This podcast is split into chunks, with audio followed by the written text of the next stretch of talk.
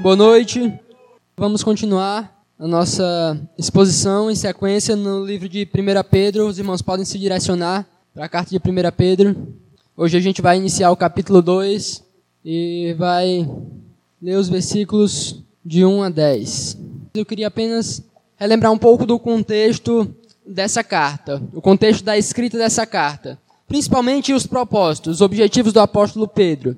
Eu falei nas minhas duas primeiras mensagens que eram basicamente dois propósitos e que ele conseguiu abordar os dois propósitos dele no, nos primeiros, no primeiro capítulo. No primeiro capítulo ele usa para apresentar qual seria o propósito principal da escrita da sua carta.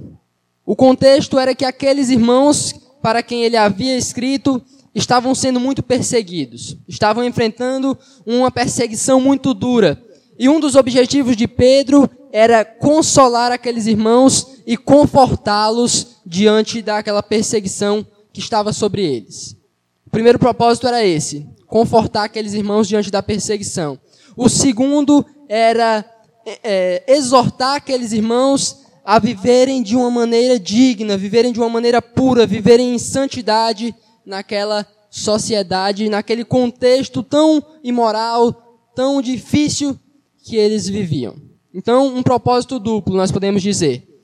Um conforto, uma consolação para aqueles irmãos que estavam sendo perseguidos e também uma exortação para que eles vivessem da maneira digna. E ele faz isso, como eu disse, nos primeiros, nos no primeiro capítulo, nos primeiros versículos. E o decorrer da sua carta, capítulo 2, capítulo 3, 4 e 5, ele vai desenvolver mais profundamente esses propósitos. E hoje a gente vai ver isso dessa forma, Pedro desenvolvendo um pouco mais aquilo que ele já tem apresentado na sua carta.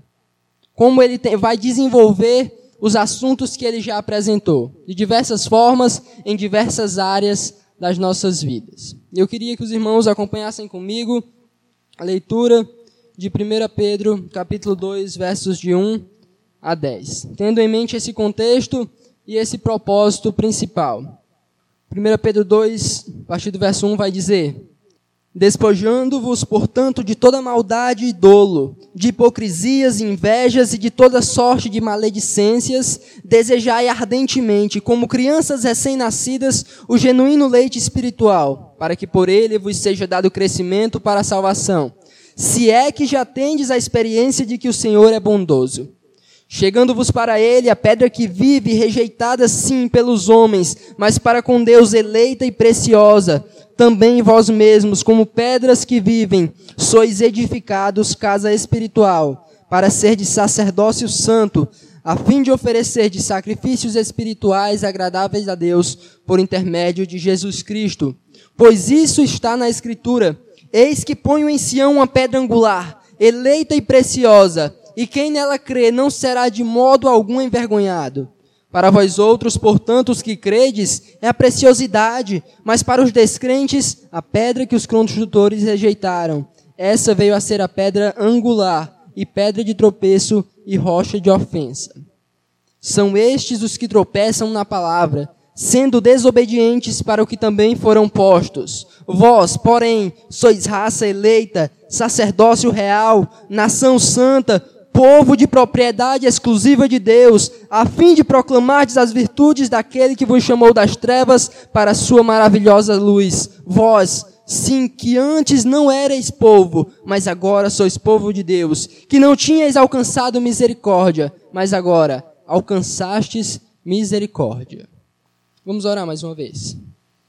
Senhor Deus, nós cremos na eficácia e no poder da tua palavra. Cremos, cremos que essa mensagem tem poder em si mesmo e ela é viva, ó Deus. Que nessa noite ela possa transformar nossos corações. Nós cremos que nenhum outro texto, nenhum outro, outro escrito tem um poder tão grande como a tua palavra, porque ela é a verdade, uma verdade absoluta, uma verdade que permanece, e nós temos crido nessa verdade. Que nessa noite essa passagem lida possa vir de encontro aos nossos corações. Que o Senhor possa me usar, me direcionar e que tudo aconteça exclusivamente pelo louvor da tua gloriosa graça. Assim Deus fala conosco Usa-me no poder do teu Espírito Santo, no nome de Jesus. Amém.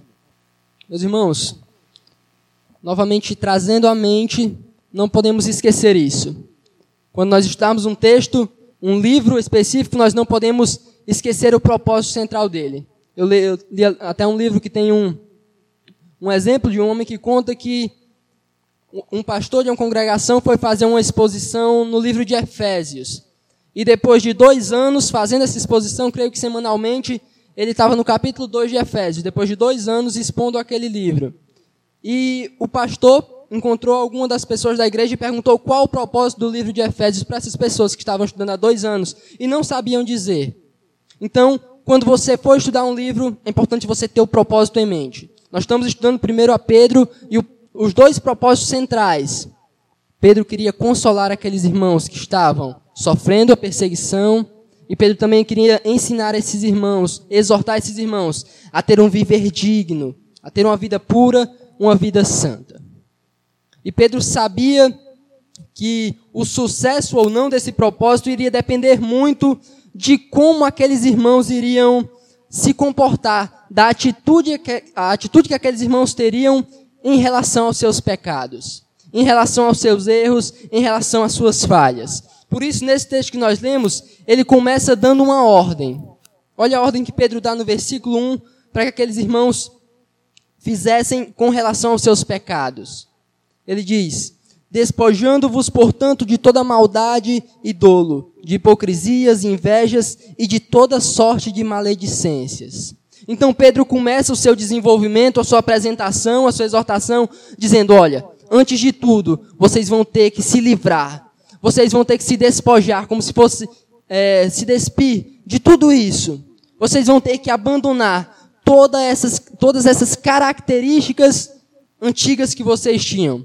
E é interessante nós notarmos que isso está muito relacionado com é, os nossos relacionamentos.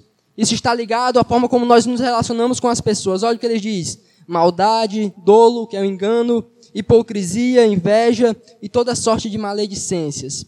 Esses são problemas que muitas vezes nós temos com outras pessoas, problemas de relacionamento. E é, isso faz justamente menção do que ele tinha acabado de dizer no, no capítulo 1 quando a gente estudou, eu disse três pontos em que nós comprovamos que temos vivido uma vida santa. E o terceiro ponto que eu usei é na forma como nós nos relacionamos, que deve ser um amor não fingido. E é o que Pedro combate aqui quando ele diz que nós devemos nos livrar da hipocrisia, do dolo, do engano, de toda espécie de maledicência. Então Pedro para chegar no seu objetivo, no seu alvo, ele diz: olha, vocês vão ter que se despojar, vocês vão ter que se livrar de toda sorte de maledicência, de engano, se despir, abandonar. Vocês foram feitos para outra coisa. Vocês não podem mais viver com essas práticas, com essas características. Eles deveriam deixar, abandonar isso e buscar algo melhor. Buscar aquilo para o qual eles foram chamados.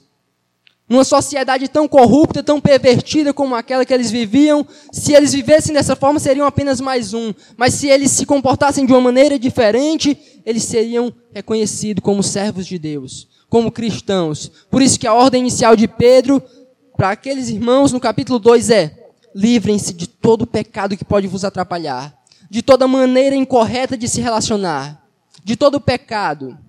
Livrem-se, porque há algo melhor e o que é esse algo melhor que Pedro apresenta? O que é essa outra, esse outro aspecto que traz uma vantagem?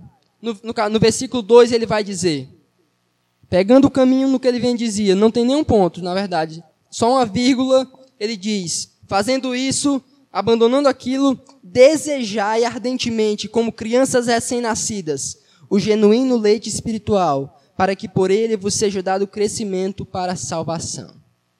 Há dois aspectos. Um aspecto de abandonar, um aspecto de deixar, de se livrar. Do outro lado, há um aspecto de desejar, de reter, de querer obter. Primeiro Pedro diz: livrem-se daquilo, livrem-se do pecado, livrem-se do engano, da maledicência e depois desejem. Desejem o quê?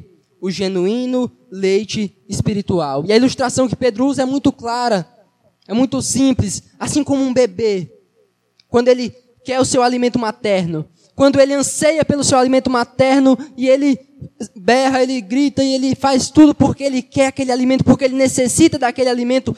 Essa é a atitude do cristão com relação à palavra de Deus. A sua atitude em relação à palavra de Deus é de um desejo intenso, de um anseio muito grande, de como é, de uma forma como que se você não pudesse viver sem aquilo. Pedro entendia que se ele quisesse alcançar o propósito, se aqueles irmãos passassem, fossem passar a viver dessa maneira que ele estava dizendo, era necessário que eles passassem a ter um desejo, um anseio muito grande pela palavra de Deus. Porque, como ele diz, é isso que traz crescimento para a salvação. Mas eu pergunto, como é que surge esse desejo?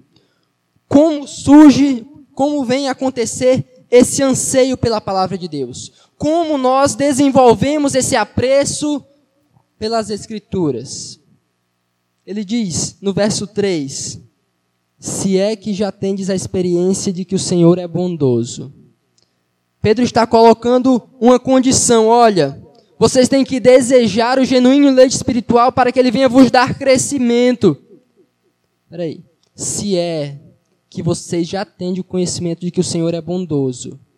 É uma condição. O que é que Pedro está querendo passar aqui? Olha, você só vai ter esse desejo intenso pela Escritura, você só vai ter esse apreço pela palavra de Deus, esse anseio, se você já tiver experimentado a bondade do Senhor.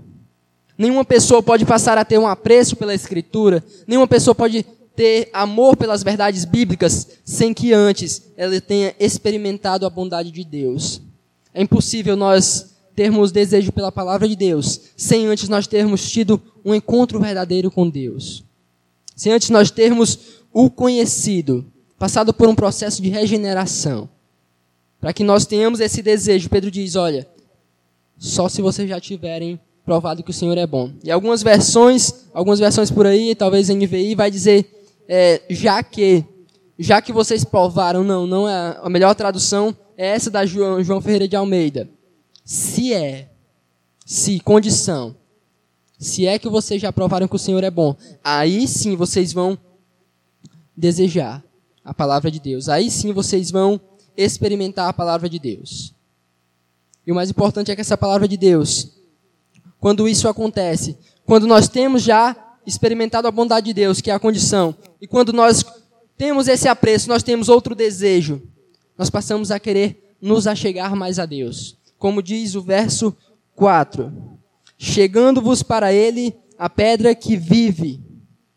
A consequência primária daquele que tem um desejo pela Escritura é que ele vai passar a ter um desejo de estar mais apegado ao Deus das Escrituras. Quando nós conhecemos a verdade bíblica, nós vamos querer ter um relacionamento mais íntimo com aquele que é o autor das Escrituras.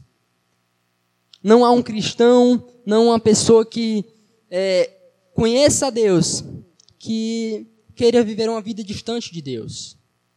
Isso não, não faz o menor sentido.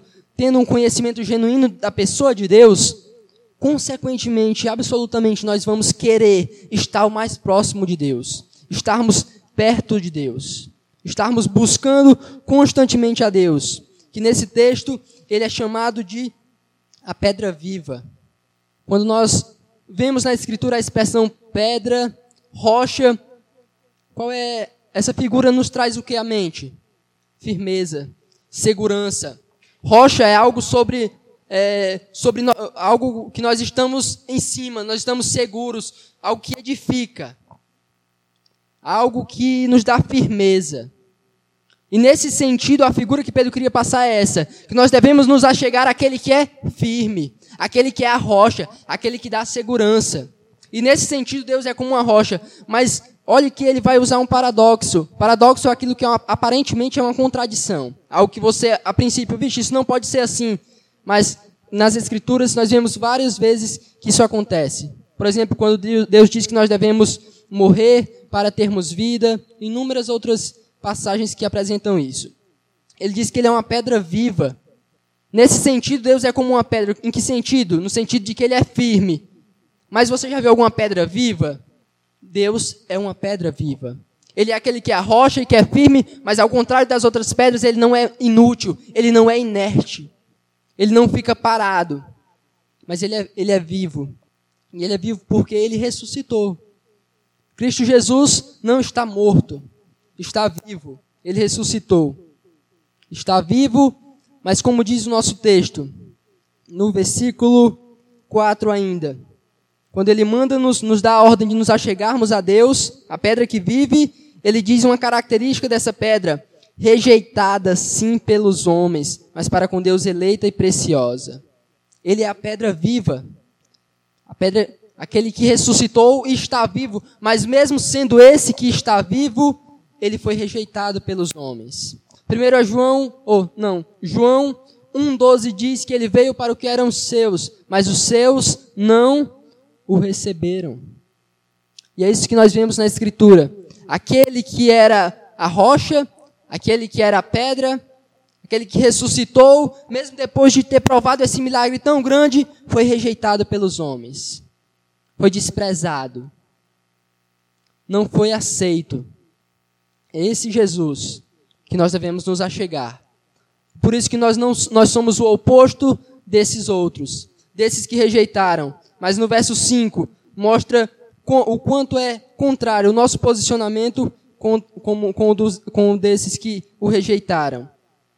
Ele diz, mas, terminando o versículo 4: Mas para com Deus eleita e preciosa, também vós mesmos, os leitores de Pedro, como pedras que vivem, sois edificados casa espiritual para ser de sacerdócio santo, a fim de oferecer de sacrifícios espirituais agradáveis a Deus por intermédio de Jesus Cristo.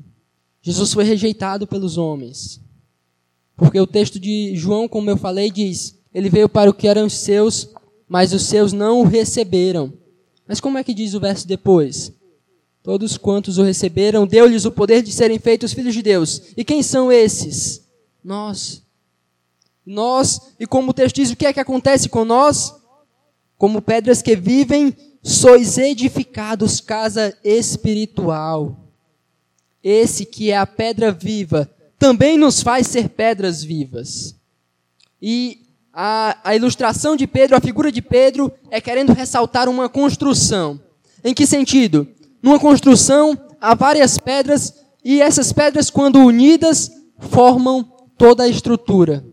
Como se, por exemplo, fossem tijolos que separados são apenas tijolos, mas quando eles se unem, eles formam toda a construção. E é isso que Deus tem feito com nós, com cada um de nós, com o seu povo. Ele tem nos unido, ele tem nos edificado, para nós juntos sermos um sacerdócio real. Para juntos nós sermos o que ele diz no verso 5, casa espiritual, para oferecer, oferecermos sacrifícios. Isso é algo maravilhoso, porque ele transformou totalmente nossa vida nós que estávamos mortos, nós que não fazíamos parte do povo de Deus, como nós veremos mais na frente, ele transformou totalmente nossa vida. Daqueles que eram estranhos, daqueles que não eram seu povo.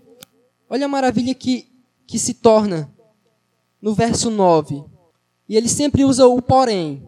Pedro vem falando desses que rejeitaram, daqueles para os quais Cristo foi uma pedra de tropeço, uma rocha de ofensa.